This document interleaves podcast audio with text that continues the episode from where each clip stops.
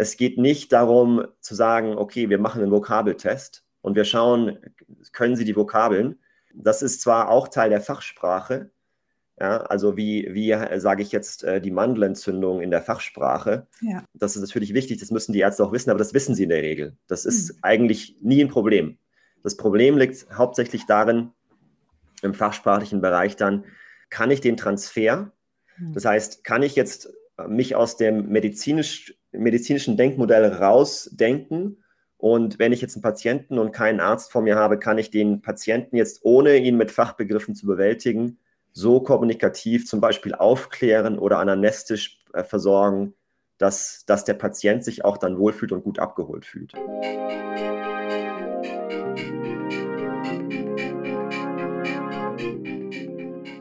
Aussicht. Ein Podcast von IQ Rheinland-Pfalz. In Folge 5 spricht Eva Stauf mit Holger Lenz.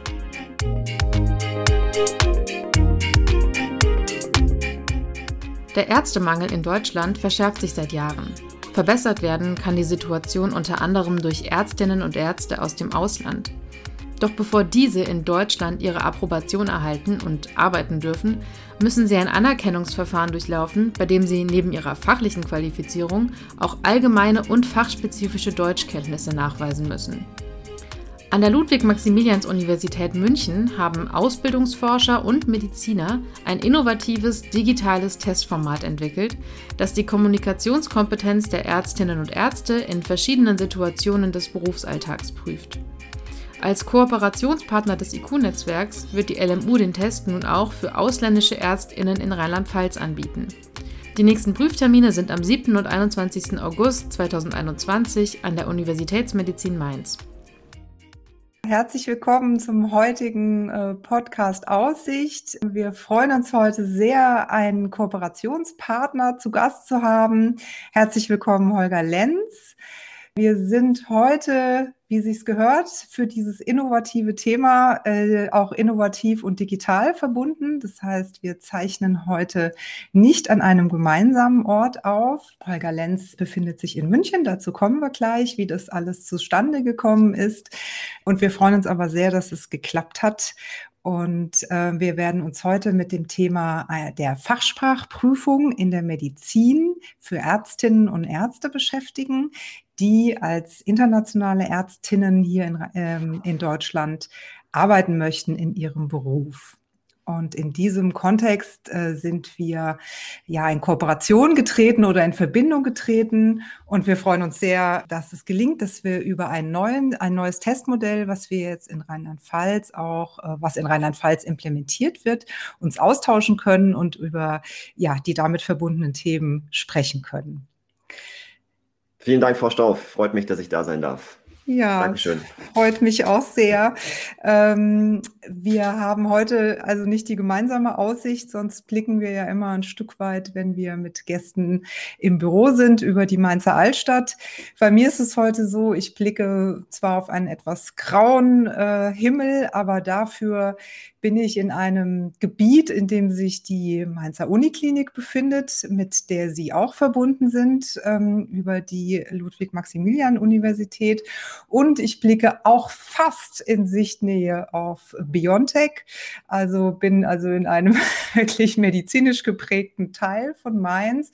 Und das passt ja auch ein bisschen zu unserem Thema. In der Medizin gibt es immer viele Innovationen, viele Entwicklungen, aber auch schon eine sehr lange Geschichte. Und das wird uns heute sicherlich ein Stück weit begleiten. Wie ist es bei Ihnen? Welche Aussicht bringen Sie uns heute mit? Also ich blicke ähm, tatsächlich hier aus meinem Wohnzimmer in äh, den, den grünen Hinterhof, der ja jetzt äh, mittlerweile wieder schön zugewachsen ist. Von daher keine, auch keine zu äh, perspektivische oder große Aussicht. Habe aber dann ein kleines können wir gleich nochmal drauf eingehen, Bild mitgebracht von der Aussicht aus äh, dem Bundesstaat Kansas, nachdem das Reisen jetzt in der Pandemie äh, ein bisschen schwieriger geworden ist, habe ich mir gedacht, ich bringe als, als kleines äh, Souvenir ein Bild mit und das ähm, werden wir dann auch später nochmal gleich dann besprechen. Sehr, sehr schön. Ja, wunderbar. Vielen Dank. Also, und ich vermute, dieser Aussichtspunkt hat für Sie auch ähm, eine Bedeutung. Also äh, im Sinne von, dass Sie diesen Aussichtspunkt auch persönlich kennen und äh, mögen. Genau, also meine Frau und ich haben dort zwei Jahre gelebt.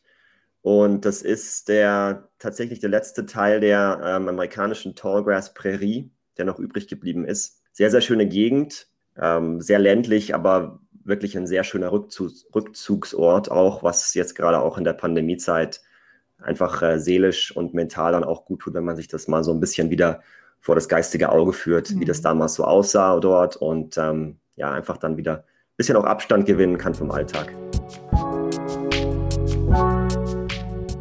Und wer ist Holger Lenz? Holger Lenz ist Germanist und hat sechs Jahre in den USA gelebt und auch gelehrt. Zwei Jahre davon in Kansas. Er arbeitet seit 2016 am Institut für Didaktik und Ausbildungsforschung in der Medizin. Das Institut gehört zur medizinischen Fakultät der LMU, also der Ludwig-Maximilians-Universität München, und wird von Prof. Dr. Martin Fischer geleitet. Wir freuen uns sehr über unsere noch junge Zusammenarbeit, doch kennen wir Holger Lenz noch nicht lange. Daher haben wir seinen Kollegen Fabian Jakobs gefragt. Man muss wirklich sagen, Holger ist ein super Kollege, mit dem ich immer unglaublich gerne zusammengearbeitet habe ähm, am LMU-Klinikum in den unterschiedlichsten Projekten.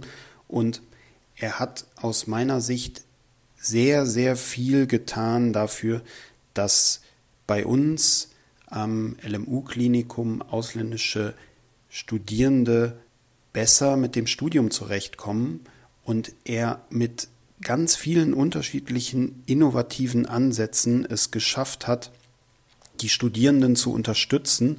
Und dann über die Jahre hat er sich einfach auch in andere Projekte unglaublich gut reingefuchst, ja, und gerade auch so Projekte, die vielleicht manchmal etwas schwieriger am Anfang waren, hat er total bereichert.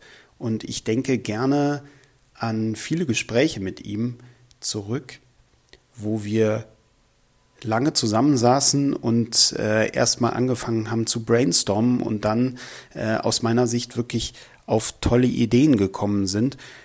Und es freut mich einfach wahnsinnig zu sehen, ähm, wie er jetzt mit der momentanen Pharmed-Prüfung, glaube ich, auch einen Bereich gefunden hat, wo er sich voll entfalten kann und eben auch die IT-Expertise, die er sich nach und nach angeeignet hat, jetzt äh, dort ausleben kann. Ähm, und ich hoffe natürlich noch sehr, sehr lange mit ihm zusammenarbeiten zu können äh, und einfach auch von seiner Weitsicht und ähm, von seiner ja auch liebevollen Art etwas mitzubekommen.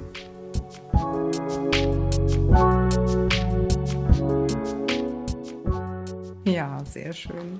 Ja, vielen Dank für diesen Ausblick und wir, wir legen los. Also wir haben heute, man kann vielleicht noch mal kurz den Bogen äh, schließen. Wir sind seit einiger Zeit schon in Verbindung da. Sie arbeiten am Institut für Didaktik und Ausbildungsforschung in München an der Ludwig-Maximilian-Universität. Sie gehören zur medizinischen Fakultät und sind also mit vielen Fragen auch beschäftigt, die sich im Medizinstudium in der Didaktik ergeben und haben aber schon lange auch an dem Thema gearbeitet, wie kann eine Überprüfung der medizinischen Fachsprache transparent und nach wissenschaftlichen Kriterien erfolgen. Warum ist das wichtig? Nehmen Sie uns mal ein bisschen mit. Ähm, natürlich gibt es auch internationale Ärztinnen, äh, die hier in Deutschland arbeiten möchten. Was ist da der Kontext und wie hat sich das zusammengefügt, dass Sie an diesem Thema arbeiten? Ja, es ist ein sehr großer Bogen. Das, das Stichwort äh, Ärztemangel ist ja in Deutschland jetzt schon seit mehreren Jahren in vielerlei Munde und wird auch über die nächsten Jahre, äh, so wie es jetzt momentan aussieht, nicht weniger akut und auch nicht weniger wichtig werden. Und diese Entwicklung, die es da in Deutschland jetzt schon seit, seit Jahren eben gibt, hat dazu geführt, dass wir auch äh, in Deutschland zunehmend Ärztinnen und Ärzte aus dem Ausland brauchen, um einfach den, die Versorgung dann zu kompensieren und auch das den Leuten, den Menschen bieten zu können, was wir eben eben noch medizinisch in der Versorgung bieten äh, möchten. Dadurch, dass dann in den letzten, ja, so äh, 10, 15 Jahren immer mehr Ärztinnen und Ärzte aus dem Ausland gekommen sind, hat es natürlich auch zu der Frage geführt, wie sieht dann letztendlich die Betreuung aus im Praxisalltag, wenn die, die Personen, die oft dann fachlich sehr kompetent sind, aber eben sprachlich und kommunikativ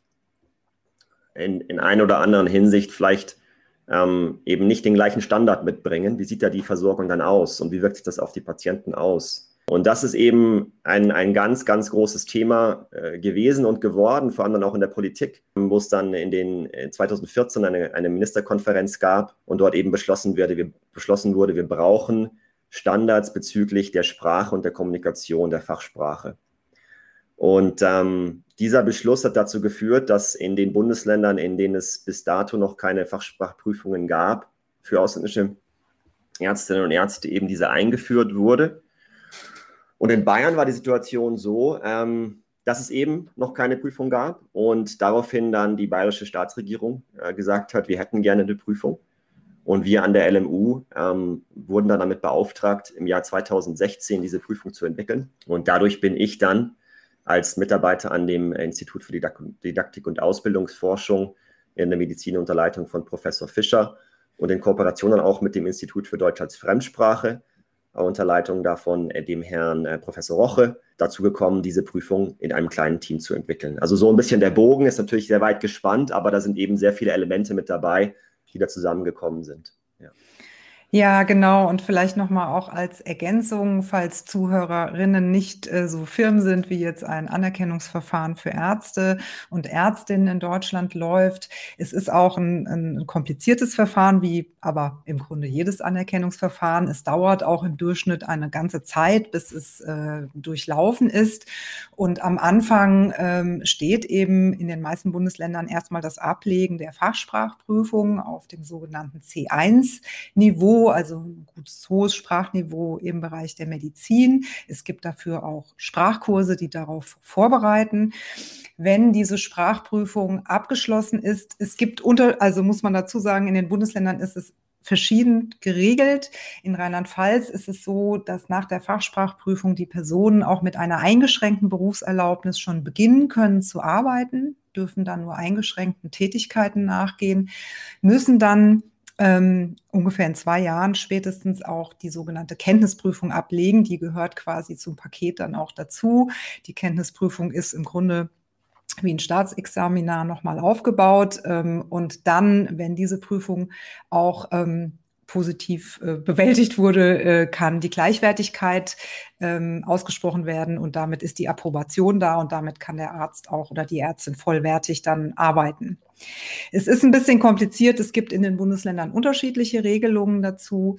Zur Fachsprachprüfung ist vielleicht im Moment noch zu sagen, dass ähm, die meisten Länder, also und da die meisten Landesämter, die dafür zuständig sind, ähm, die Durchführung der Prüfung an ähm, die Ärztekammern oftmals übertragen haben. Das ist auch in Rheinland-Pfalz so. Und es gibt aber auch einige andere Bundesländer, wo auch andere Testformate oder Anbieter auch die Fachsprachprüfung anbieten, wie zum Beispiel Telk-Institute. Genau.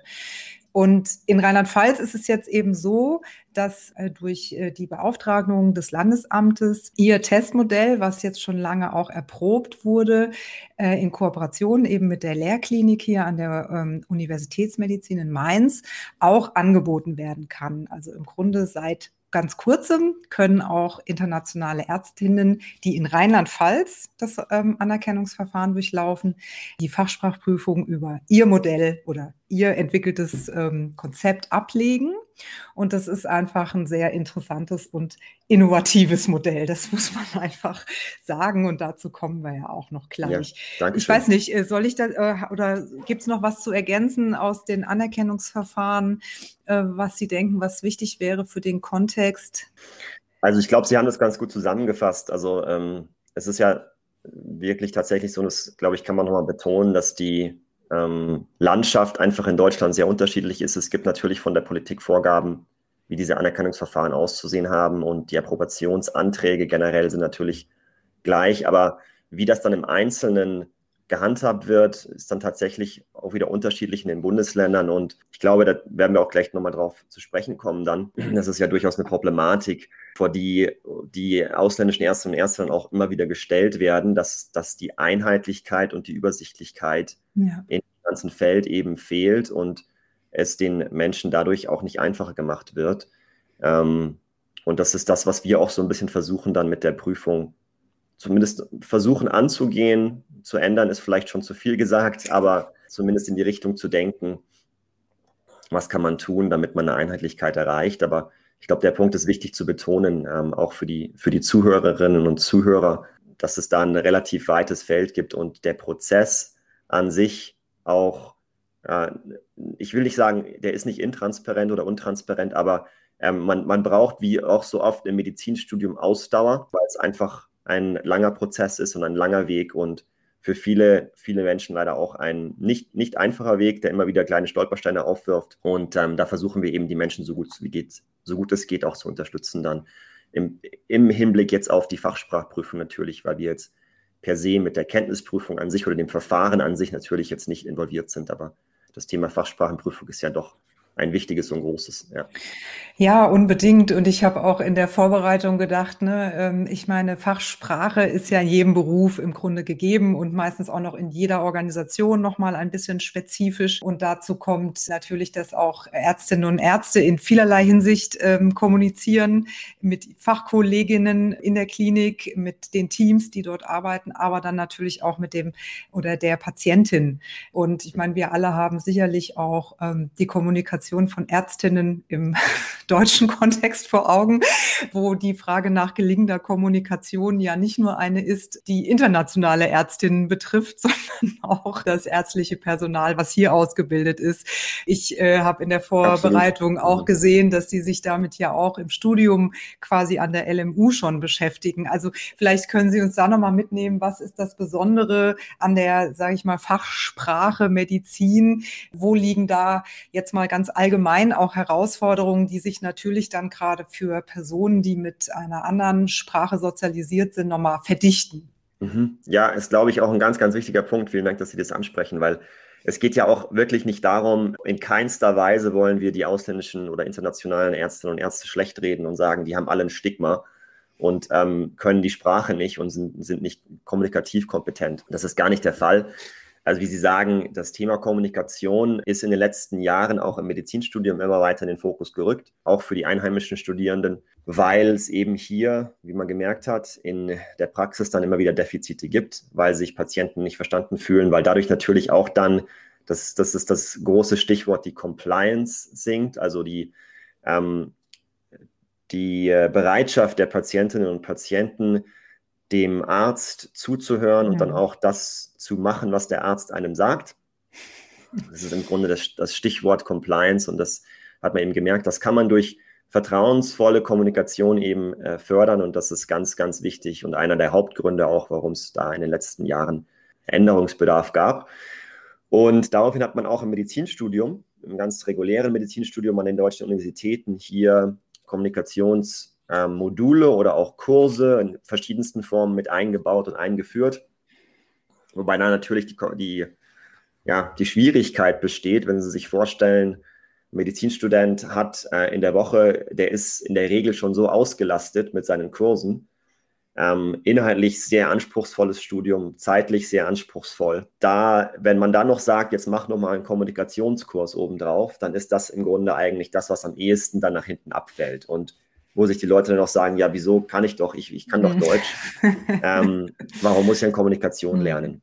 Mhm. Was man allerdings gesehen hat, ist, dass es in den letzten Jahren im Hinblick auf Kommunikation, und das ist eben das, was man auch jetzt versucht hat, den Studenten oder neuen Generationen immer wieder beizubringen, einen Paradigmenwechsel gegeben hat. Das heißt, äh, man ist weggegangen von dem patriarchalischen Modell der Kommunikation, dass man sagt, der Arzt ist ähm, natürlich derjenige, der das Wissen hat, das ist klar. Das ist auch nach wie vor äh, nicht, nicht zu bestreiten. Aber der Arzt ist jetzt nicht mehr derjenige, der einem nur sagt, mach A und B und C, sondern er ist eben Partner, ein partnerschaftliches Modell.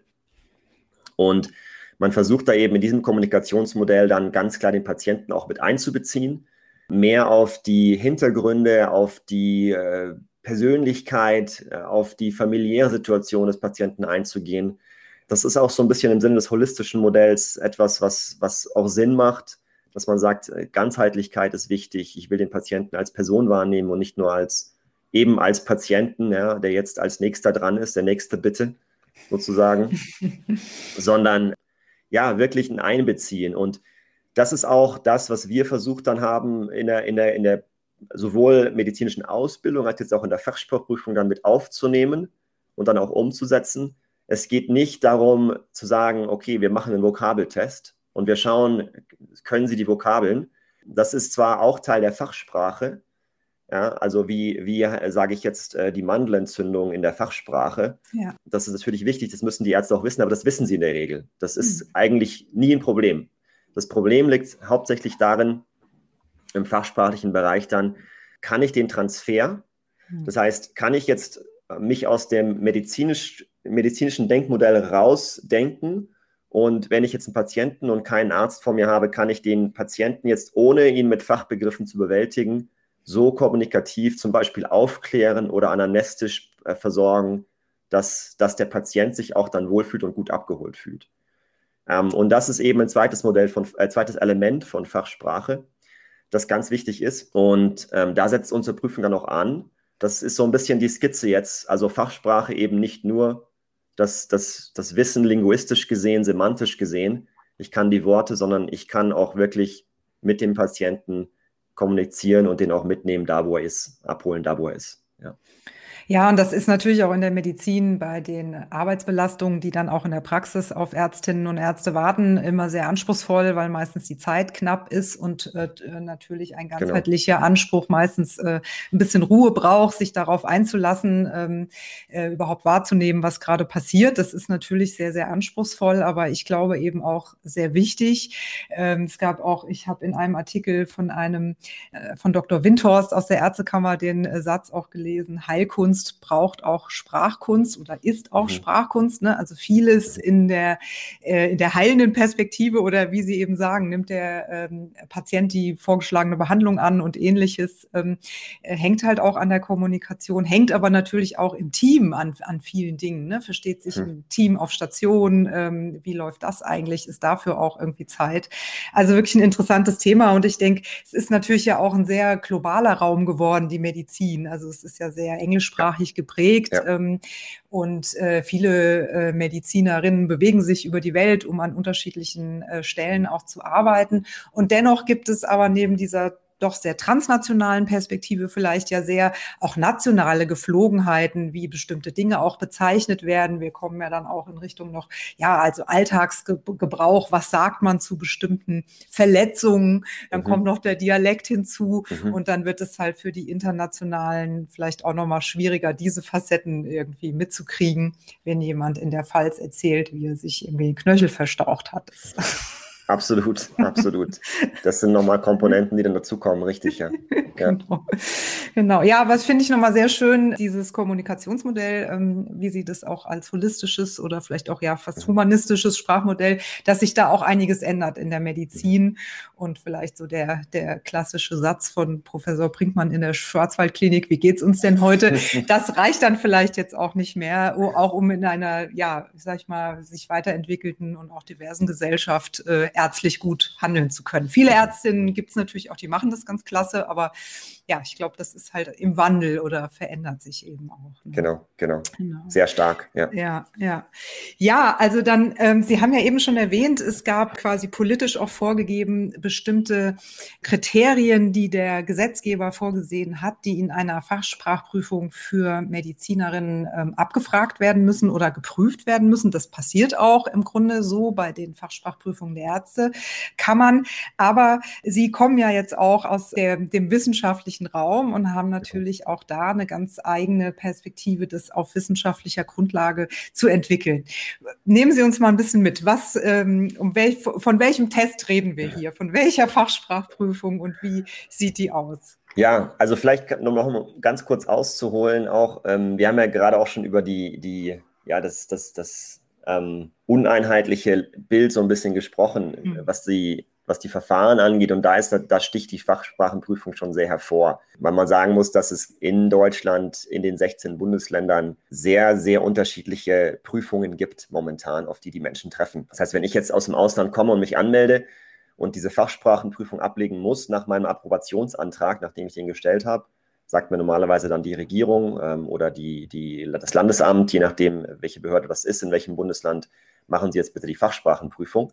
Ähm, und ich gehe dann in, in das Bundesland, in dem ich mich da äh, eben diesen Antrag gestellt habe.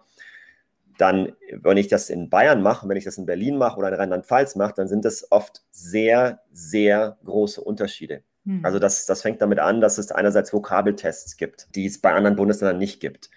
Ähm, oder es gibt einfach nochmal zusätzliche Komponenten, die laut der Politik gar nicht vorgeschrieben sind. Also die Politik hat ja diese drei Teilbereiche vorgeschrieben.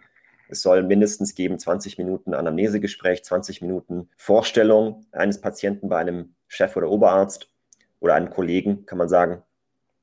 Und Verschriftlichung, also ein ärztliches Schriftstück. Normalerweise sagen wir dann Arztbrief. Hm. Ja, zwar ja. auch 20 Minuten, also drei Teile 20 Minuten. Und diese natürlich, die wird auch mehr oder weniger eingehalten, diese Vorgabe. Aber wie gesagt, es gibt dann immer wieder Variationen mit Änderungen und Zusätzen und alles Mögliche. Und ja, viel salopp gesagt, pipapo.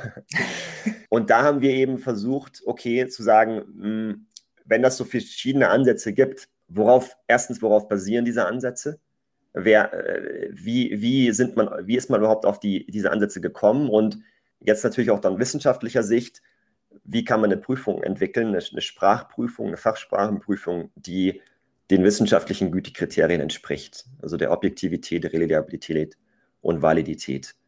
Und das haben wir dann von diesen Punkten ausgehend, ähm, haben wir gesagt, wir hätten gerne eine, eine Prüfung, die wir jetzt entwickeln, die so standardisiert ist, wie es geht, wie möglich ist. Dadurch haben wir jetzt, also damals hatten wir äh, eben die, die Fachsprachprüfung für Bayern entwickelt. 2000, jetzt muss ich kurz überlegen, das war 2020, wenn ich mich jetzt nicht irre, das ist noch gar nicht so lange her, ist dann Rheinland-Pfalz auf uns zugekommen und hat gesagt, diese Prüfung, die Sie da entwickelt haben, die sieht doch ganz gut aus. Könnten wir da nicht etwas in Rheinland-Pfalz machen? Haben wir uns sehr gefreut. Und die Prüfung haben, haben wir dann weiterentwickelt. Also das sozusagen kurz, kurz zu, dem, zu dem Bogen. Äh, was, was an unserer Prüfung jetzt, an der Fachsprachprüfung, die jetzt momentan dann, also die wir jetzt in Rheinland-Pfalz anbieten, eben neu und innovativ ist und was es bisher auch noch nicht gibt, ist der, der Knackpunkt der Digitalisierung. Mhm. Also wir haben das äh, so versucht, wie es möglich ist, voll zu digitalisieren. Das heißt, ähm, wir haben das Modell jetzt momentan so, wenn ich jetzt die, die Fachsprachenprüfung, diese Prüfung, die wir anbieten, FARMED ist der Name der Prüfung. In, genau, wir äh, verlinken natürlich auch die Seite, dass Interessierte sich natürlich dort auch die Testseite angucken können oder sich auch anmelden können. Genau, FARMED, Fachsprachmedizin. Test. Ja, genau. Fachsprachprüfung Medizin. Ja. genau. ja. Also wenn ich jetzt ähm, diese Prüfung ablege, dann komme ich eben in, in Mainz ins Prüfungszentrum und dort erwartet mich dann eine, eine, eine Empfangskraft für die, für die Ausweisung, Identifikation. Genau, das ist momentan an der Lehrklinik Uni Mainz. Also man geht schon genau. physisch zur Anmeldung hier an die Universität genau. und wird dort in einem Prüfungszentrum empfangen. Ja, genau. Und dann, ähm, sobald man sich ausgewiesen hat und einfach die initialen ja, Datenschutzerklärung und so weiter, die ganzen Sachen ausgefüllt hat, dann wird man in einen Raum gewiesen und in dem Raum sitzen jetzt nicht, wie es in den anderen Prüfungen bisher war, eben mhm. die, die Gesprächspartner, sondern dort steht dann ein Laptop. Mhm. Und an diesem Laptop wird die gesamte Prüfung durchgeführt. Das heißt, man loggt sich ein mit einem Token, die Prüfung beginnt und man wird genauso wie bei Zoom oder MS Teams oder anderen Videokonferenzsystemen, die man so kennt, äh, mit dem Gesprächspartner verbunden. Mhm. Die Situationen laufen dann durch. Bei uns sind es nicht drei, drei Situationen oder drei Stationen, sondern fünf. Das heißt, wir haben ein zehnminütiges Anamnesegespräch, wir haben ein zehnminütiges Aufklärungsgespräch vor OP. Das sind die zwei patientenorientierten Situationen. Mhm. Danach kommt, kommen zwei kollegenorientierte Situationen. Einmal eine, eine Vorstellung bei einem Chefarzt, Patientenvorstellung, und eine Patientenübergabe an ein, eine Pflegestation. Mhm. Was auch nochmal ein ganz wichtiges Kommunikationselement ist für einen Arzt oder für eine Ärztin. Und dann kommt 20 Minuten die Verschriftlichung. Also wir haben viermal zehn, einmal 20 Minuten. Und das mhm. sind insgesamt dann die 60 Minuten Vorgabe laut der äh, Gesundheitsministerkonferenz, dem Beschluss. Und ähm, diese Gespräche, beziehungsweise der schriftliche Teil natürlich auch dann, werden aufgezeichnet und nicht dann synchron, wie es oft ist, bewertet, ja, sondern eben aufgezeichnet und später von einem unabhängigen Bewerterteam asynchron aufgezeichnet. Und das sind so Elemente, die uns sehr, sehr wichtig waren, weil diese, gerade zum Beispiel diese asynchrone Aufzeichnung und Bewertung dann dazu führt, dass es natürlich weniger Verzerrungseffekte und auch natürlich auch weniger Sympathieeffekte und dadurch einen objektiveren Test an sich äh, gibt. Genau, also ich meine, das ist sehr besonders. Sie arbeiten quasi in den Situationen mit äh, Schauspielstudierenden, die an der LMU, und das gibt es an vielen Universitätskliniken auch, äh, dafür ausgebildet sind, diese Situationen zu spielen. Können Sie ja gleich nochmal erwähnen, mhm. die werden ja auch geschult bei Ihnen. Und aber quasi die, äh, das Durchführen der Situation getrennt ist von der Bewertung. Genau. Und das ist, glaube ich, wirklich eine große, das ist ganz wichtig, ähm, weil das, wie Sie eben sagten, äh, es kann kann zu Verzerrungen kommen, es können sich Sympathien, Antipathien herausbilden, man ist in der Situation anders beteiligt und kann nicht ganz so distanziert draufschauen, wenn man quasi selber die Situation anbietet und danach diese Situation auch bewertet.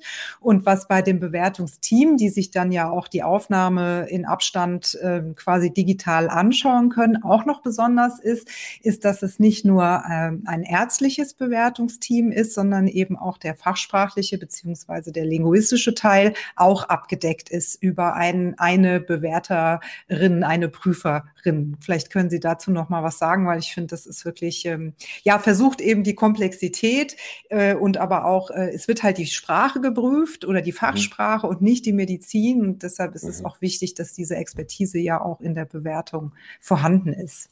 Genau, also es ist ganz, ganz wichtiger Punkt. Vorgabe ist, es darf nicht inhaltlich bewertet werden. Mhm. Ja.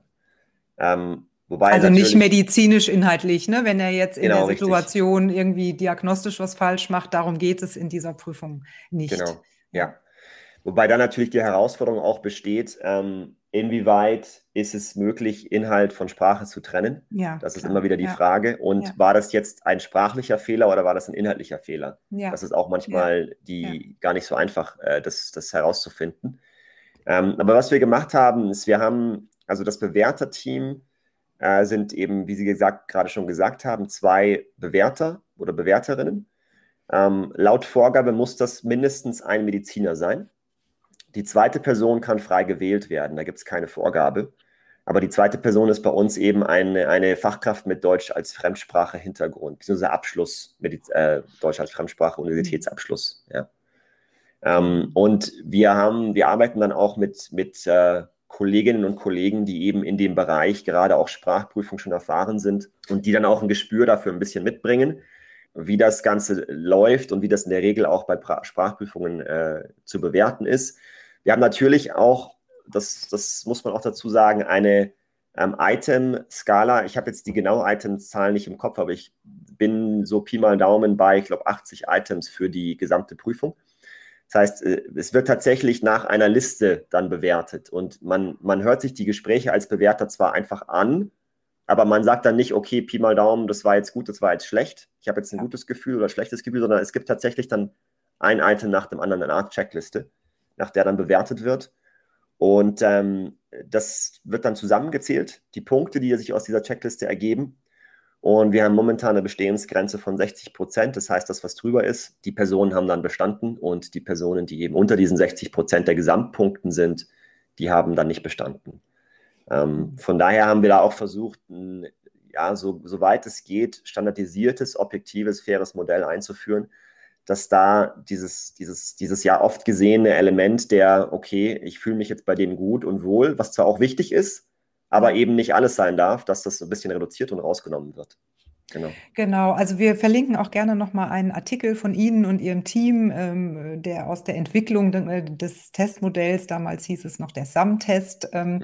ähm, auch stammt, wo man auch nochmal wirklich wissenschaftlich nachvollziehen kann, ne, wie Sie auch äh, quasi die, die Verlässlichkeit auch der, der Items nochmal überprüft haben. Und also ich meine, das ist eine ganz andere Herangehensweise als so, Mama ist eine gute zwei oder so. Ne? Und ja. wahrscheinlich war ja auch die Entwicklung Entwicklung, also quasi die, äh, wie bewerte ich das, äh, wie übersetze ich das in Kriterien, die sich äh, dann in den sogenannten Items dann wiederfinden. Das ist ja dann auch wirklich so die Herausforderung, wie, wie kann das überhaupt übersetzt werden, so dass das für, für alle also quasi für die Prüfungsseite sowie auch für denjenigen, der sich prüfen lässt, eine transparent nachvollziehbare Grundlage darstellt. Und das finde ich schon, ist ein erheblicher, ja, ist ein absoluter Qualitätssprung. Ganz wichtig, ja. ja. Nachvollziehbarkeit, Transparenz ist ganz wichtig, in der, gerade in der Prüfung. Ja. Genau.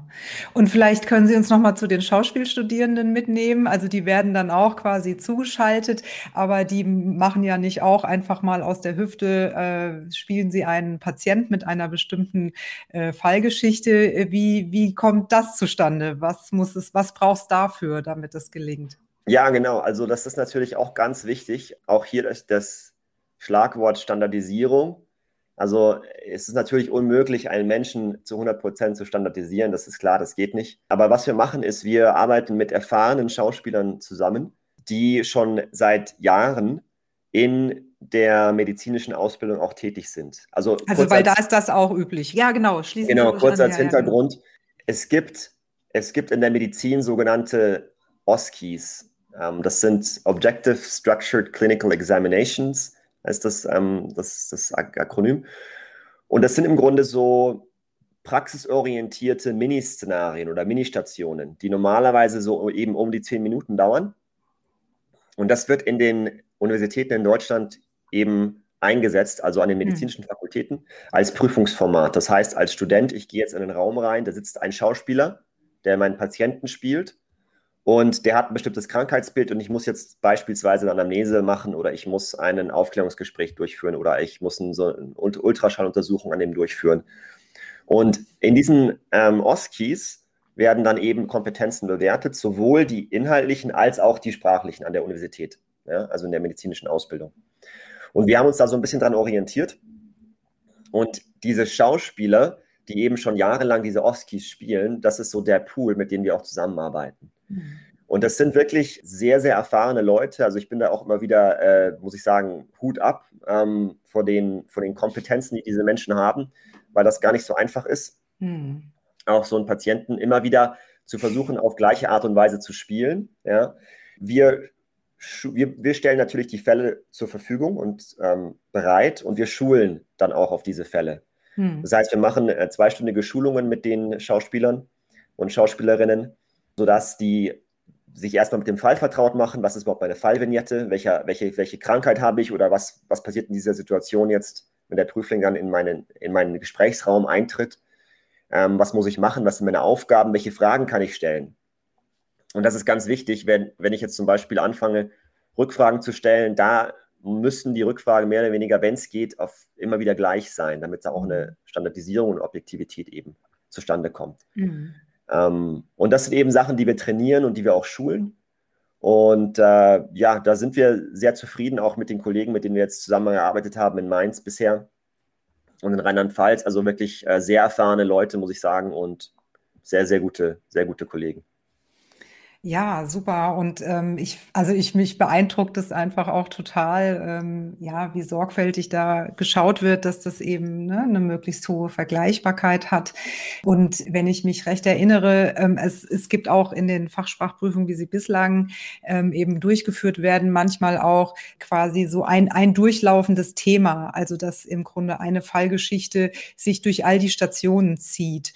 Und wenn da halt schon von Anfang an was schief geht äh, oder ne, der Fall liegt jetzt dem Prüfling nicht so, dann zieht sich das natürlich auch ein Stück weit durch die ganze Prüfung durch. Und das haben Sie auch anders organisiert, wenn ich mich richtig erinnere. Genau, das ist auch ein ganz wichtiger Punkt. Auch vielen Dank, dass Sie das nochmal ansprechen. Also das kennt man ja sozusagen aus der Schulzeit in den Matheaufgaben.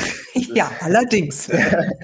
Der, der berühmt-berüchtigte Folgefehler. Ja? Also ja. ich habe sozusagen Teilaufgabe A falsch gelöst und habe statt x gleich 17 habe ich x gleich 12 und dann mache ich Teilaufgabe B und rechne mit x gleich 12 weiter und dann habe ich Teilaufgabe B falsch. Also da werden dann ja. auch oft Zwischenergebnisse präsentiert und so weiter, ohne jetzt dazu weit einzusteigen. Aber das ist genau der Punkt. Also in den, in den bisherigen Fachsprachenprüfungen, die wir jetzt kennen, also ich kenne jetzt einige, natürlich nicht alle 100 Prozent im Detail, aber in, den, in denen, die ich jetzt kenne, ist es tatsächlich so, dass ein Fall durchgehend behandelt wird. Und das ist natürlich jetzt, also einfach aus wissenschaftlicher Sicht oder auch aus, ja, muss man gar nicht irgendwie wissenschaftlich denken, ehrlich gesagt, äh, ganz rationaler Sicht ein riesiges Problem. weil erstens kann es eben sein, ich habe an dem, äh, ich bin zum Beispiel Chirurg, kriege aber jetzt irgendwie einen internistischen Fall. Dann habe ich erstmal gegenüber dem Chirurgen habe ich ein Problem. Ja, oder mhm. habe ich, steige ich schlechter ab. Zweitens kann es sein, ich bin nervös. Anfang der Prüfung, die ersten 10 oder 20 Minuten, die kann man eigentlich streichen, weil ich das, weil ich das von der Nervosität her nicht, nicht packe. Und nach so 10 Minuten pendelt sich das für mich ein. Wenn ich so ein Typ Mensch bin, habe ich schon mal gleich ein, ein Problem, weil ich dann die ersten 10 Minuten, die ziehen sich dann als Prüfungsergebnis durch die gesamte Prüfung durch. Ja. Und da haben wir eben gesagt, das machen wir eben nicht. Ähm, wir machen in allen fünf Stationen, die wir haben, machen wir voneinander unabhängige Fälle. Und unsere Fälle ähm, sind auch so gewählt, dass wir das versuchen, so allgemeinmedizinisch wie möglich zu halten. Wir wählen auch Fälle aus der inneren Medizin und aus der Chirurgie. Und zwar aus dem Grund, weil das auch die Hauptprüfungsfächer der Kenntnisprüfung sind. Mhm. Das korreliert mit den Prüfungsfächern der Kenntnisprüfung eben. Ähm, aber wir wählen auch Fälle, die eben nicht zu speziell sind. Also selbst wenn ich jetzt als, als, ähm, als, als Mediziner aus der inneren Medizin eben komme und sage, ich habe jetzt einen chirurgischen Fall, ja, ähm, wenn das zu kompliziert ist, dann bin ich aufgeschmissen. Ja. Also das müssen Fälle sein, die eben auch im Studium behandelt werden und von denen man auch sagen kann, ein Student, der hier jetzt in Deutschland das, das dritte Staatsexamen dann ablegt und dann ähm, approbiert ist, der muss das auch können. Von daher ist das die Erwartungshaltung, sagen wir, okay, das macht Sinn, dass man da eine Gleichwertigkeit eben versucht zu erreichen. Ja. Mhm. Ähm, aber das ist ein extrem wichtiger Punkt und das ist auch was, was wir immer wieder ankreiden. Das kann man eigentlich nicht machen, dass man den, den Leuten da äh, in der Hinsicht eben so ein bisschen einen Stein in den Weg wirft und schwierig, das Leben schwierig macht. Ähm, weil, wie gesagt, das kennen wir alle aus unserer eigenen Prüfungszeiten und Schulzeiten und da hat man sich selbst drüber aufgeregt und deswegen hat man gesagt, das machen wir eben anders. Ja. Genau, und ich finde, es ist auch ganz wichtig. Es geht natürlich da in dem Feld ja auch um Patientensicherheit und äh, viele, äh, es geht oftmals wirklich um sehr einschneidende äh, Situationen, ähm, diese Gesundheit betreffend. Und äh, deshalb braucht es gute qualitative Standards, aber es braucht eben nicht, ähm, ja, ich sag mal, wie Sie eben sagten, ähm, auch äh, also Stolpersteine, die konstruiert werden quasi, äh, da, also oder es erschweren, ja, weil das Setting einfach nicht, nicht äh, äh, transparent und nachvollziehbar ist. Deshalb finde ich, ist es ein sehr, sehr großer Gewinn, dass auf äh, wissenschaftlicher Grundlage ein qualitativ anspruchsvoller Test entsteht, ähm, der aber fair ist auf eine gewisse mhm. Art und Weise, ne? ähm, mhm. der allen auch gleiche Startbedingungen ermöglicht und ebenso Fragen auch wie Sympathien, Antipathien. Äh, wir sind alle auch natürlich durch Vorurteile geprägt ähm, und das reflektieren sie eben in dem Modell auch äh, schon mit und haben das ja auch, sie haben ja auch in der ähm, Entwicklung äh, Testläufe gemacht, auch mit international Studierenden, wenn ich das richtig genau. erinnere. Also ja. da haben Sie ja auch das fortwährend entwickelt. Genau, genau. Also wir haben ähm, natürlich in mehreren Iterationen das Ganze auch nochmal nachjustiert dann. Ähm, wir haben ähm, ich habe die ganz genaue Zahl jetzt auch nicht im Kopf, aber es sind, glaube ich, äh, mittlerweile 60 Leute, die wir da in Erprobungen ähm, eben diesen Test haben machen lassen und dann kalibriert haben und werden das auch weiterhin verfolgen. Ähm, ja, und wie Sie auch gerade gesagt haben, das, das, das ganz große Stichwort oder Schlagwort ist natürlich auch die Patientensicherheit.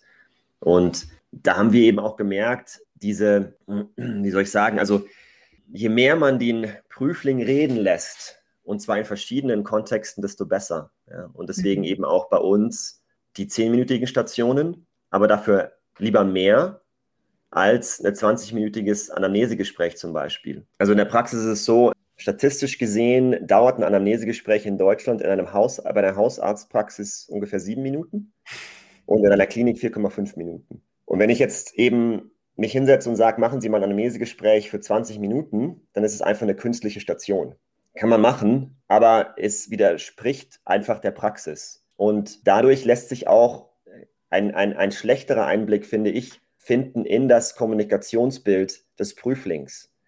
Ein, ein, anders, anders ist jetzt eben wie bei uns, dass man sagt, okay, wir machen ein zehnminütiges Anamnesegespräch. Das heißt, Sie haben zehn Minuten Zeit, Sie können sich die Aufgabenstellung durchlesen, müssen dann in diesen zehn Minuten auch das Gespräch bewältigen und dann geht es in die nächste Station.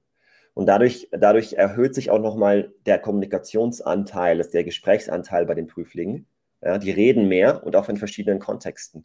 Mhm. Und dadurch lässt sich eben sehen, aha, Anamnesegespräch, wenn der das jetzt auswendig gelernt hat und er stellt immer die gleichen Fragen, das, das kann man ja mehr oder weniger machen in einem Anamnesegespräch, dann ist die Frage, was passiert, wenn Rückfragen kommen? Oder was passiert, wenn er jetzt in ein anderes Szenario reingeht, in einen anderen Kontext reingeht? Wie schlägt er sich dann da? Ja? ja. Also, das ist auch nochmal so ein Punkt, den, weil Sie es gerade angesprochen haben, auch mit Patientensicherheit, dass man da einfach dann anhand von den verschiedenen Settings, den verschiedenen Situationen sieht, wie fit ist der, ist der Mensch kommunikativ und ist der jetzt in der, wirklich in der, in der Position, wo man sagen kann, diese, diese ja, wir haben ja auch die Verantwortung, dann zu sagen, diese Person können wir auf die Patienten loslassen. Genau. Ja, ja. Das ist ganz wichtig, ja. Ja, also, aber bevor man die Fachsprachprüfung auch ablegt, ähm, man muss ja auch äh, gewisse Sprachkompetenzen sich erstmal aneignen. Wie kommt man denn dahin? Wie ist denn der Weg, äh, bis man sagen kann, jetzt melde ich mich auch zu einer Fachsprachprüfung auf diesem Niveau an? Mhm. Also ähm, die Vorgabe seitens der Gesundheitsministerkonferenz ist, dass ein, ein B2-Zertifikat Allgemeinsprache vorliegen muss, um sich anzumelden. Ja, das heißt also, wenn ich dann diesen Approbationsantrag stelle bei meinem Bundesland, dann wird äh, geschaut, welche, ja, welche Zertifikate bringe ich sozusagen mit und bringe ich ein B2-Zertifikat mit, sodass dann auch die Fachsprachenprüfung abgelegt werden kann. Wobei es da auch ähm, in, jeweils von Bundesland zu Bundesland wieder Unterschiede gibt, was die genaue oder wann genau das überprüft wird. Ja? Also da hm. muss man dann schauen. Aber generell ist es so, also erfahrungsgemäß, wenn man sich auch so ein bisschen überlegt, also wie komme ich an dieses C1-Niveau überhaupt hin, ist es ratsam, wenn man nicht nur ein B2, sondern tatsächlich ein C1 mitbringt. Hm. Das ist jetzt nun mal so dahingesagt. Da wird vielleicht der ein oder andere Zuhörer dann ein bisschen aufhorchen und sagen, ah ja, wieso, wenn B2 die Vorgabe ist. Aber wenn man sich das so vorstellt, also wenn ich jetzt sage, ich will vom, vom äh, Maurergesellen zum Maurermeister aufsteigen und mache mach sozusagen die, die Meisterprüfung, äh, wenn ich aber nur die Gesellenprüfung habe oder hm. die Gesellenausbildung, dann werde ich die Meisterprüfung nicht bestehen. Und das C1 Fachsprache ist in der Hinsicht so ein bisschen die Meisterprüfung. Und natürlich, um dann dorthin zu kommen, brauche ich in irgendeiner Form nochmal Nachbildung. Also das B2 reicht einfach ja. nicht, das ist klar. Und das ist eben ein, ein, Punkt, den wir immer wieder auch den versuchen, den Menschen ans Herz zu legen. In der Regel macht bitte einen Vorbereitungskurs, weil genau. diese Vorbereitungskurse eben speziell darauf ausgerichtet sind, auf dieses Sprachniveau zu heben und dann auch auf die Prüfung vorzubereiten.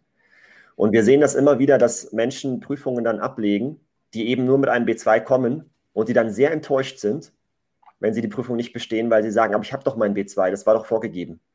Und das ist ja. eine Enttäuschung, die wir sehr, sehr gerne ersparen möchten. Das ist einerseits mhm. Eine monetäre als auch eine psychologische Enttäuschung. Ja. Ja. Und da wirklich äh, der, die Empfehlung, B2 alleine reicht in der Regel nicht.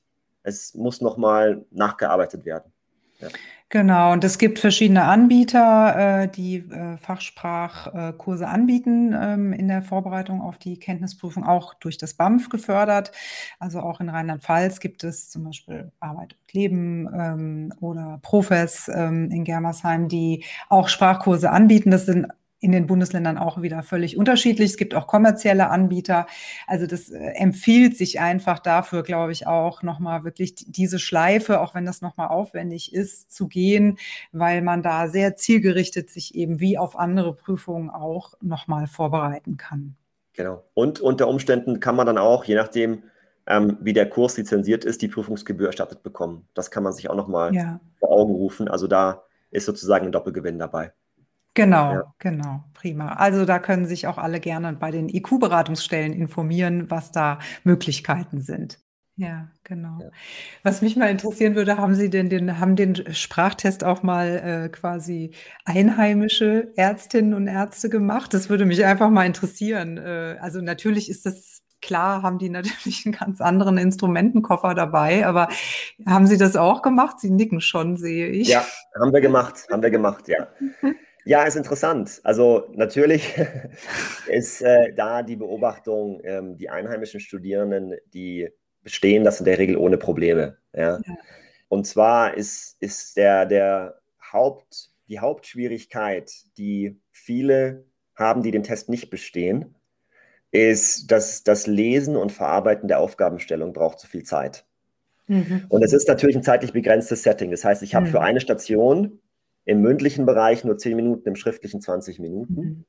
Ja, wenn ich jetzt im mündlichen da sitze und ich lese fünf Minuten die Aufgabestellung und ich brauche fünf Minuten, um die Informationen zu verarbeiten, zu, zu eben auch verstehen, dann kriege ich in der Regel ein Problem, weil es hinten ja. raus nicht reicht.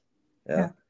ja. Und das ist aber äh, eben genau der Punkt, wo sich dann aus unserer Sicht auch in der Beobachtung und in der Evaluierung des Ganzen dann oft die Geister scheiden zwischen dem B1, B2 und C1. Also mhm. wer wirklich mhm. C1 Fachsprache-Niveau hat, mhm. wer, wer, dieses Niveau hat, das ist ja noch was anderes als Allgemeinsprache. Ja? Ja. C1 Allgemeinsprache ist natürlich eine Sache, C1 Fachsprache ist, ist doch mal eine andere Sache, aber wer dieses Niveau hat, der besteht das auch. Wenn jemand kommt mit einem B2, ist die Vorgabe äh, seitens der Politik, also das heißt, man muss ein B2 mhm. Allgemeinsprachzertifikat vorlegen, bevor man diese Prüfung überhaupt ablegen darf. Ähm, aber wenn jemand jetzt zum Beispiel vielleicht ein, ja, sich ein bisschen schwer getan hat und das B2 ist so ein bisschen mehr Richtung B1, dann wird das auch äh, schon in der, in der Prüfung schwierig, weil es mhm. einfach zu viel Zeit braucht, um diese Aufgabenstellung zu Die Orientierung, ja, genau. ja, genau. Und das ja. haben wir gesehen, also dieser Zeitfaktor ist ein ganz wichtiger Faktor, dass man denen nicht zu viel Zeit lassen kann, weil mit, mit viel Zeit und dann Überlegungen und dann, ähm, okay, Assoziationen kann man vielleicht sich das eine oder andere noch zusammenbasteln, aber das ist eben nicht realistisch. Ja, das ist praxisfern. In der, in der Klinik habe ich die Zeit nicht. Das heißt, ich muss, ich muss sofort loslegen. Ja. Und von daher tun sich eben, ja, tun sich die, die Deutschsprachigen da äh, leicht, weil sie ja, einfach okay. die An Anweisungen verstehen sofort ja. und dann sofort ins Gespräch einsteigen können.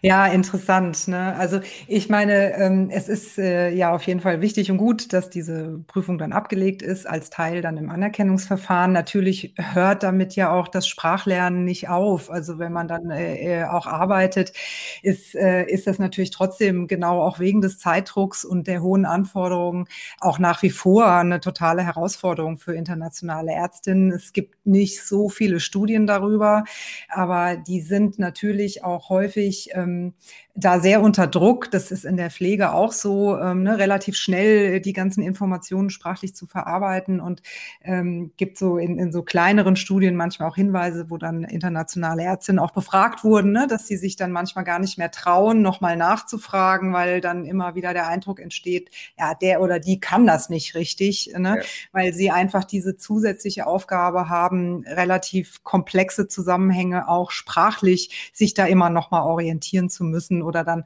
einen falschen Ausdruck verwenden und dann rollen alle schon mit den Augen und so weiter. Also ja. das ist natürlich nichts, was mit der Fachsprachprüfung dann aufhört, sondern was im Grunde in den ersten Jahren des Berufslebens wahrscheinlich diejenigen auch noch begleitet. Und wir denken auch immer, es wäre immer gut, wenn es so flexible Instrumente wie das Sprachcoaching auch gäbe, mhm. was die Personen in ihrem Berufsalltag dann auch nochmal begleitet damit eben solche Erfahrungen von ähm, ja, äh, ne, da irgendwie auch wirklich sehr unter Druck zu sein und alleine diese Situation bewältigen zu müssen, etwas ähm, ja, zu unterstützen. Das ist schon sehr, sehr, sehr anspruchsvoll und wir wissen alle, unter welchen Bedingungen Ärztinnen und Ärzte insbesondere in Kliniken arbeiten. Ja, ja, also ja, das absolut. ist dann wie so ein Brennglas, das ist ja, ja. häufig so bei unseren. Themen.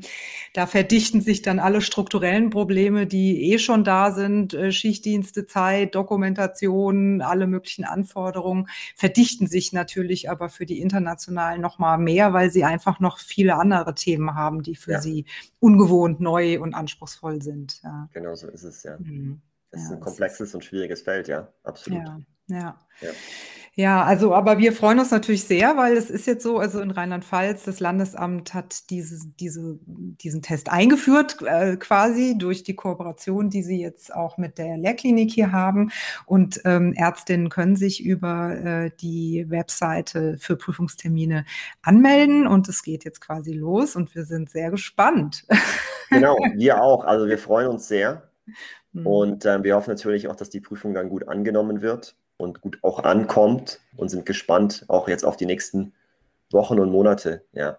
Die, mhm. Und freuen uns, freuen uns wirklich, also das nochmal zu betonen, auch über die sehr, sehr positive und gute Kooperation mit Rheinland-Pfalz. Also das war die letzten Wochen und Monate einfach eine sehr harmonische und, und gute Sache und äh, vielen Dank und ja, wir freuen uns auf die weitere Zusammenarbeit.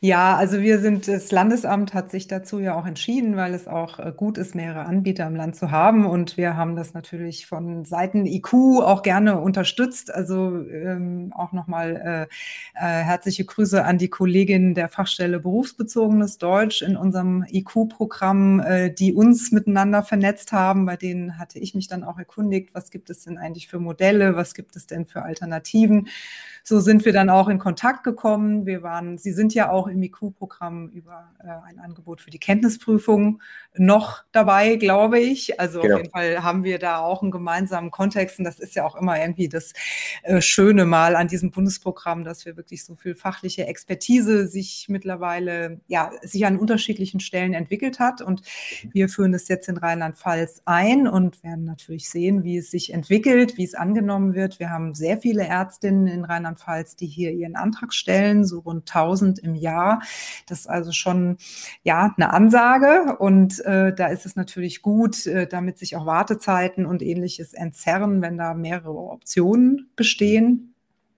Und dann schauen wir mal, wie es sich entwickelt. Und vielleicht werden ja auch andere Bundesländer auf ihr Modell aufmerksam, weil das natürlich auch charmant ist. Sie brauchen halt keine großen Räumlichkeiten. Ne? Die, es müssen nicht viele Personen irgendwie vor Ort für eine Prüfung anreisen. Ne? Das sind ja dann auch immer, ähm, ist ja einfach ein hoher Aufwand, so eine Prüfung zu organisieren. Und da ist das natürlich mit dem digitalen Format auch charmant. Ja, absolut. Könnten denn theoretisch auch Personen aus dem Ausland ähm, ähm, an der äh, Prüfung teilnehmen? Arbeiten Sie daran? Also jetzt müssen Sie sich ja noch ausweisen hier vor mhm. Ort, aber wird darüber auch nachgedacht? Ja, auf jeden Fall. Also das ist ein Thema, was ähm, wir auch schon angesprochen haben. Kooperationen auch mit Prüfungszentren im Ausland sind da durchaus denkbar. Es gibt ja zum Beispiel auch Goethe-Institute im mhm. Ausland, wo man sagen kann, okay, wir richten kleine Prüfungsräume ein, wo man einfach einen Laptop hinstellt und mehr Laptop und gute Internetverbindung und dann kann man die Prüfung ablegen. Also mhm. so, solange der, der Prozess abbildbar ist äh, mit der Identifikation und dann eben ja der, der Ablegen der Prüfung übers Internet, ist das, ist das durchaus denkbar und auch vorgesehen, dass wir das ein, irgendwann dann in den nächsten Monaten dann auch in Angriff nehmen. Ja. Mhm. Ja, und ich denke, es ist einfach, also ja, wäre ein wichtiger Teil eben auch, um ja, den Personen äh, eine gute Möglichkeit äh, in dem Anerkennungsverfahren anzubieten, da gut durchzukommen und irgendwie so ein Stück weit auch Professionalisierung darin durch die wissenschaftliche Fundierung auch geleistet wird. Und ich glaube, es, es gehört einfach dazu. Ne? Das ist ein globales Feld, die Medizin. Wir sind auch auf Fachkräfte angewiesen. Aber auch wenn man nicht auf sie angewiesen wäre, es, es gehört, wir sind eine diverse Gesellschaft. Äh, die Teams sind äh, divers. Es ist auch anspruchsvoll. Das Thema hatten wir, glaube ich, auch schon mal bei unserer Podcast-Folge zum Thema Pflege. Ne? In den Teams ist das ja auch immer eine hohe Anforderung, wenn dann jemand mit anderen Sprachkenntnissen kommt und dann sind die Personen durchaus auch manchmal mit Rassismus und. Vorurteilen konfrontiert. Für die Teams ist es auch, also es gibt wenig Unterstützung ähm, oder ähm, ja, also so was in anderen Feldern so unter Diversity Management oder ähnliches läuft. Ich glaube, das entwickelt sich erst in der Medizin oder ich bin ja nicht aus dem Feld. Vielleicht ist da auch schon ganz viel passiert. Aber ich glaube, diese Normalität, dass internationale Ärztinnen und Ärzte auch hier arbeiten, das hat Probleme, das mhm. ist auch völlig klar, aber es birgt ja auch eine unheimliche Chance, äh, auch im fachlichen Austausch könnte ich mir vorstellen. Es ist ja jetzt nicht so, dass alle anderen Länder schlechte medizinische Ausbildungen haben. Genau, absolut nicht. Nee, also das sind natürlich riesige Chancen und also da, wie gesagt, ohne die internationalen Ärztinnen und Ärzte könnten wir die Versorgung in Deutschland jetzt gar nicht mehr so aufrechterhalten. Man hat jetzt gerade bei ja, Covid-19 hat mhm. das Ganze nochmal deutlicher hervortreten lassen. Also dass auch teilweise das Deutsche Ärzteblatt hat geschrieben, dass Personal eben weiterarbeiten musste, was dann auch mit, mit positiv getesteten Personen in Kontakt gekommen war. Ja. Und das sind dann Sachen, wo man einfach merkt, wir brauchen mehr Ärztinnen und Ärzte, wir brauchen mehr mhm. Personal in der Gesundheitsversorgung. Ist klar. Und das, das birgt nicht nur in der Hinsicht Chancen, sondern eben auch ähm, kulturell sind das ja auch bereichernde Elemente, die da, die da mit reinkommen. Und äh, es ist ja auch gerade in, in, wenn ich jetzt zum Beispiel an unsere Krankenhäuser hier in München denke, Großhadern, die Innenstadt, gibt es ja sehr, sehr viele auch Teams, die international sind und Internationalisierungsbemühungen, auch Kooperationen mit der Pflege. Wir, wir haben auch Modelle, wo wir Pflegekräfte aus anderen Ländern holen. Mexiko zum ja. Beispiel fällt mir ein als Beispiel oder Rumänien. Und, und das ist, ähm, ja, da sind, da sind wahnsinnig viele Chancen eben auch mit dabei. Mhm. Den, nicht nur den, den Menschen, die kommen, sondern auch uns selbst nochmal neue Perspektiven zu eröffnen. Auf jeden Fall. Ja. Und das darf, darf man gar nicht unterschätzen. Ja. Ja, und ich habe also auch äh, in der Vorbereitung mal kurz in die ARD-Serie Charité reingeschaut. Also es gibt ja sehr viele Fernsehserien, die gewisse Bilder äh, des Arztes oder der Ärztin auch äh, in der Vergangenheit schon produziert haben, die eben ja, ich, also von der Schwarzwaldklinik an äh, äh bis aber jetzt vielleicht auch ähm, ja, sag ich mal, postmoderneren äh, Formaten, äh, die dann auch äh, wirklich die Ambivalenz des Berufes zeigen und nicht nur die Halbgötter in Weiß. Ja. Ähm, ich glaube, da ist halt einfach auch ja, es ist gut, wenn da ein, ein Wandel auch entsteht und ähm, ja, so dieser Status, der mit dem Beruf auch einhergeht, ne, das ist ja wirklich auch sehr schwer in diesem Feld dann vielleicht als international dazugekommener auch seinen Status da irgendwie. Erstmal kriegt man ihn völlig abgenommen, mhm. dann muss man ihn wieder bekommen mhm. und äh, muss im ja. Team äh, gucken, was ist eigentlich hier mit Wertschätzung und so weiter. Also das sind einfach für alle Gesellschaften große Herausforderungen, aber ich finde es gut, wenn diese, diese alte Figur vom Halbgott in Weiß auch mhm. irgendwie ein bisschen ähm, sich humanisiert mhm. und auch die Ambivalenzen und auch Schwierigkeiten einfach deutlicher werden. Ja, mhm. also mhm. ich mhm. glaube, das ist ja schon auch für Frauen in dem Beruf, ne, die Vereinbarkeit äh, in einem Klinikum zu arbeiten mit Familie und Beruf ist auch oft ein Thema, ne, weil das einfach ein Modell ist, was sich lange entwickelt hat, wo man so denkt, ja, vielleicht ist, stimmt da halt einfach was nicht äh, in der Enge, wie, wie auch der Arztberuf ausgeübt werden muss momentan. Ja, das ja. ist einfach, ähm, ja. Ja, absolut, das ist richtig, ja. ja. ja. Also dann hoffen wir doch mal, dass auch Ihr Testmodell und Ihre Arbeit äh, dazu beiträgt, dass es zu ja, gelingender Kommunikation kommt, dass alle Personen ihre Würde auch behalten können darin. Ja, das hoffen wir äh, auch. Ne? Und äh, genau. äh, dass trotzdem natürlich die, die Anforderungen auch qualitativ eingehalten werden, das ist völlig klar. Und ja, also wir sind gespannt ohne Ende, wie sich's anlässt. Und vielleicht haben wir ja nochmal Gelegenheit, dann auch über die weitere Entwicklung dann uns nochmal auszutauschen. Also ja, würde mich freuen. Sehr gerne. Ja, sehr schön.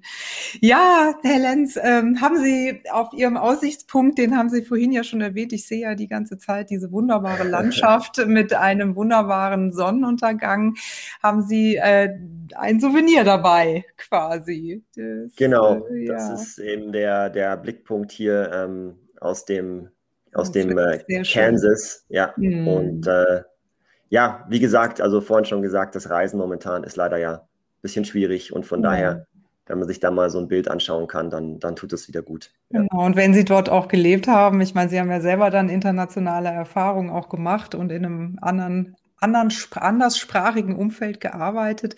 Ja, da ist bestimmt die Sehnsucht auch groß, da irgendwann mal wieder hinreisen zu können. Ja, natürlich, natürlich. Würden meine Frau nicht sehr gerne machen, ja. Ja. ja. Eines Tages ja, wieder. Ja, genau. Ja. Dafür drücken wir die Daumen. Da rufe ich nochmal Biontech quer über meinen Aussichtspunkt genau. zu. Beeilt euch. Wir brauchen äh, mehr Impfstoff. Also dann ganz herzlichen Dank für dieses interessante Gespräch und ähm, ich habe zu danken. Äh, wir freuen freuen uns auf die weiteren Entwicklungen in diesem Feld. Vielen Dank, Wunderbar. Herr Lenz. Ja, ich bedanke mich und alles Gute und ja, wir bleiben dann in Kontakt. Freut wir mich. bleiben in Kontakt, genau. Bis dann. Tschüss. Tschüss.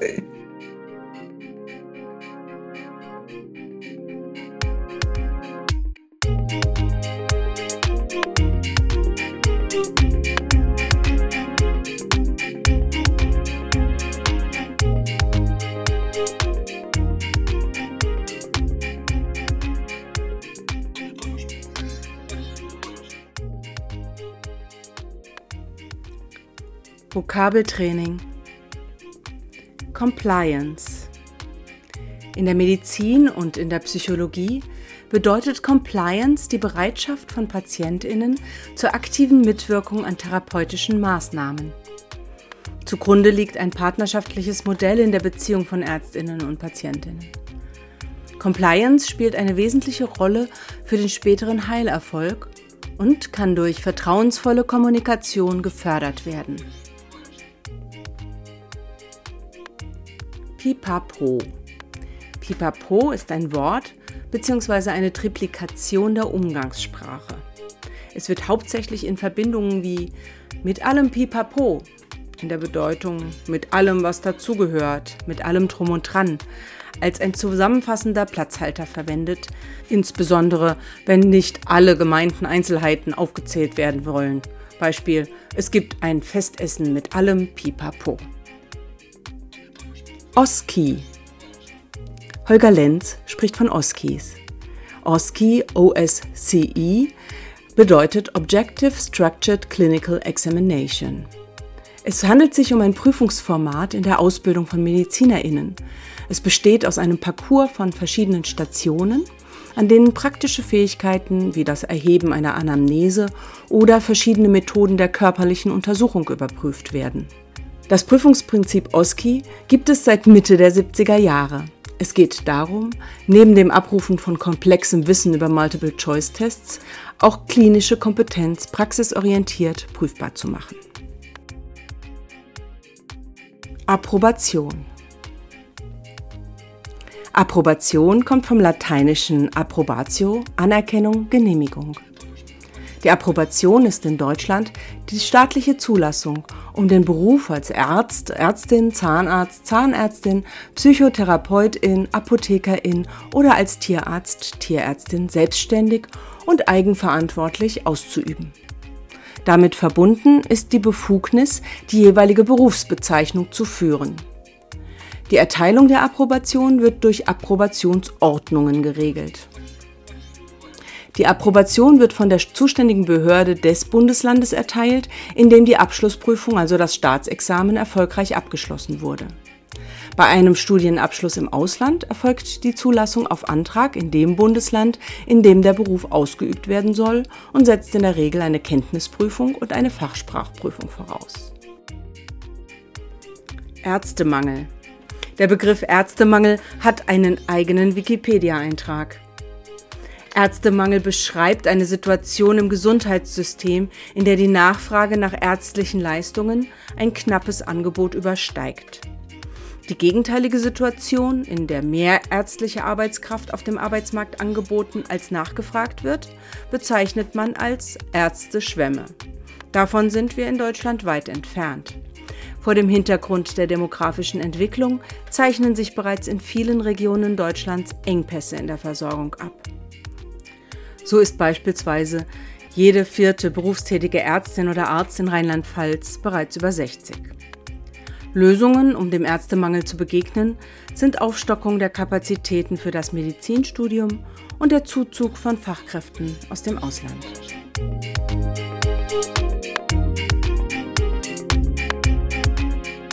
Aussicht ist ein Podcast des IQ-Netzwerks Rheinland-Pfalz beim ISM e.V. von Ida Schelenz, Susanne Hoffmann, Uli Pingel und Eva Stauf.